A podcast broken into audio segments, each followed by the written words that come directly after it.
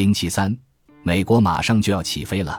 腾飞的航空业和洋机队，林德伯格的越洋飞行之后，宾夕法尼亚铁路公司重新启动了圣路易斯和东海岸之间的车次，并不能免俗的把它称为圣路易斯精神号。必须指出，有时候列车的名字比列车行程浪漫得多。从圣路易斯开往科罗拉多州普维部落的风景特快号列车。行程主要是穿越堪萨斯州北部，在很多人眼里，这不是个风光秀丽的地方，哪怕在堪萨斯州内也算不上。有些名字更是彻底的误导。纽约芝加哥圣路易斯铁路实际上并不以这三个市为终点，而只连通芝加哥与布法罗。同样，大西洋特快号也并不在带着海水咸味的空气里穿行。而仅仅只是明尼苏达州北部和密歇根州之间的短途列车，部分列车以缺乏乘坐舒适性著称。加利福尼亚州的黄金海岸号就是众所周知的冷烤乘客号列车，但大多数列车都在提供优质服务上付出了心血，其中的佼佼者更是让人赞叹。最优秀的代表是二十世纪快车，每天晚上六点从纽约中央车站出发前往芝加哥。快车自带理发师，配备热水浴、洗衣设备，有一节观景车厢，配有书桌和信纸，甚至还有速记员可帮人听写记录。这趟列车能在十八小时内跑完一千五百四十五千米，但几次撞车事故发生后，管理方做了调整，二十小时抵达成了列车行驶的规范。即便如此，二十世纪快车号仍然是美国甚至全世界最快捷、最舒适的交通工具。列车旅行最不寻常之处在于选择其多。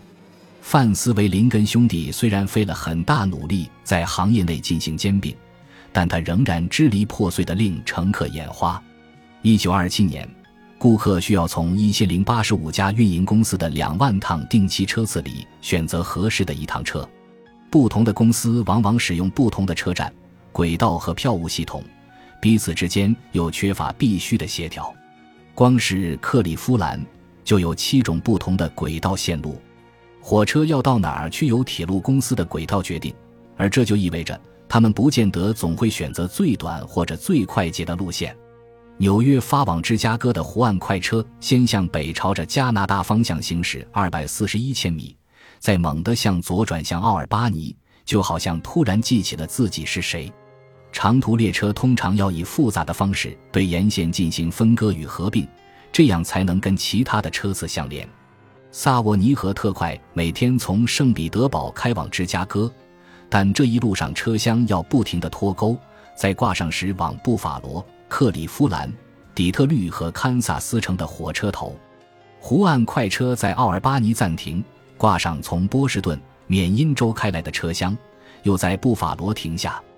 挂上来自多伦多的车厢，到了克利夫兰放下一些车厢，他们会继续往南前往辛辛那提和圣路易斯，而主车继续西进前往芝加哥。本来要去奥马哈或者密尔沃基的乘客，很可能早晨会在丹佛或者孟菲斯醒来，因此每一趟漫长的旅程都增加了许多不确定性。而凌晨时分的转轨接轨意味着，几乎没人能睡一晚好觉。经常旅行的人往往很难体会到旅行的浪漫。为了分散乘客注意力，并从竞争激烈的市场里获取额外收入，几乎所有的列车都极为重视车上的食物。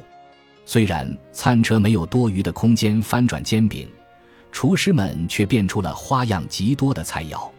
在联合太平洋公司的列车上，光是早餐，挑剔的客人就可以从近四十道菜品里挑挑选选牛腩。牛排、炸牛肉、羊排、小麦饼、烤青鱼、半只童子鸡、奶油土豆、玉米面包、培根、火腿、香肠以及任何做法的鸡蛋。其余两餐也同样丰盛。往返芝加哥和圣路易斯的午夜特快号上的过夜乘客，甚至能在寂寞夜晚的铁轨哐哐声中有一场奢侈的午夜加餐。洋基队的出行采用将一节特殊包厢挂在普通列车的尾部的做法，这么做一部分是为了避免球迷干扰球员，一部分也是为了让球员别去干扰旅客，因为球员的车厢常常是列车上最吵闹的。二十世纪二十年代的火车没有制冷设备，炎热天气里，球员们一般只穿着内衣内裤到处坐。贝比鲁斯有一个私人隔间，哈金斯也有。球队其余人睡上下铺，只用窗帘隔着，也就是俗称的滚动帐篷。如果鲁珀特和球队一起出行，他会为自己再加一节额外的车厢。在所有的客场之旅中，总有很多时间聊天、打牌和鬼混。鲁斯特别爱打桥牌和扑克，打扑克时下注很疯狂。球员里比较严肃。爱钻研的人则读书写信。本尼本哥喜欢操练他的萨克斯管。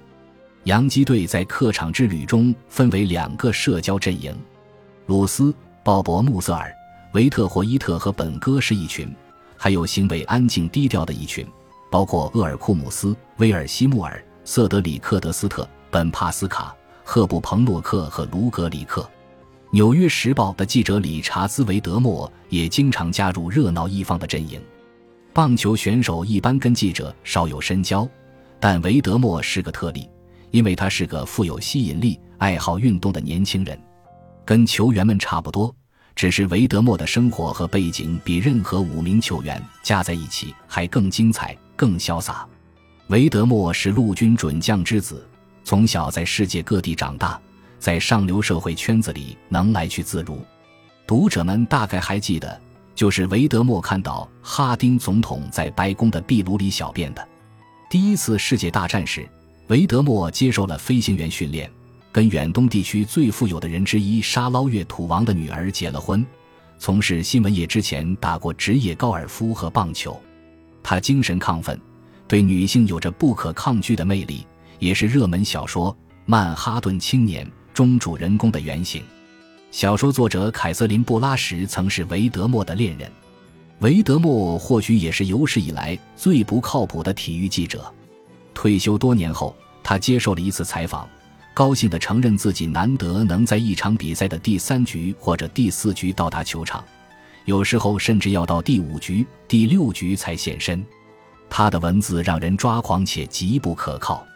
他这样形容格里克打出两记本雷打，鲁斯一无斩获的日子，带着不同程度的沮丧。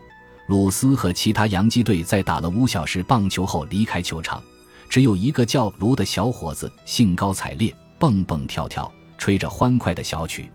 别的不说，格里克可一辈子都从没做出过能称为兴高采烈蹦蹦跳跳的举动。在维德莫的笔下，鲁斯挥出球棒。只要没打出本垒打，那就是聪明的一击。空中飞着的球不是球，而是活泼的皮革。老虎队成了丛林大猫，左胳膊是左舷炮塔。洋基队总是哈金人，也即米勒哈金斯的人。鲁斯打出职业生涯里第四百记本垒打时，维德莫写了一篇动人的文章。引作员想把球从看台上一个男孩的手里要回来，男孩不愿意放手。因为他想自己拿给贝比。鲁斯得知此事后，就邀请孩子到了球队的会所。在会所里，他欣然接受了礼物，并给了男孩半打崭新的亲笔签名棒球作为回礼。这个故事是我的独家特稿。多年后，维德莫吐露实情，因为这是我编出来的。像几乎所有体育记者一样，维德莫从不写任何球员的不恰当举止。在报道贝比鲁斯时。也就意味着要压下许多内情，除了不愿危及友谊之外，他的圆滑处理还有另一个原因：大联盟球队会向随队体育记者支付费用，这对记者的忠诚度产生强大的影响。从本质上看，他们成了球队的公关人。再没有哪支球队在客场能像1927年夏天的洋基队那么受欢迎，在芝加哥。有两万人来看他们在星期五下午跟白袜队的比赛，这是三天后白袜队与运动家队比赛现场观众数量的十倍。洋基队在克利夫兰吸引了两万一千名观众，底特律两万两千名，就连在没有什么球迷的小地方圣路易斯也吸引了八千人，并且全是在工作日，劳动节那天，洋基队漫长的客场之旅在波士顿画上了句号。近七万人出现在了芬威球场，远远超过了球场的客容量。尽管主场的红袜队正输得一塌糊涂，四十九连败，所有这些城市的每一名球迷都为同一样东西所吸引：有机会亲眼看到活生生的贝比鲁斯，最好能看到他把一个球高高的打入苍穹。鲁斯跟年轻新秀卢格里克的本垒打冠军拉锯战，能让人们兴奋、专注地捏碎自己的帽子。从来没出现过这样的事情，真的。八月中旬，格里克。不可思议，前所未有的领先于鲁斯、格里克三十八个，鲁斯三十六个。但八月十六日和十七日，鲁斯状态回归，把差距扯平。八月十九日对白袜队比赛时，格里克再次领先，但第二天在克利夫兰，鲁斯又把数目追平。此时两人均为三十九个本垒打。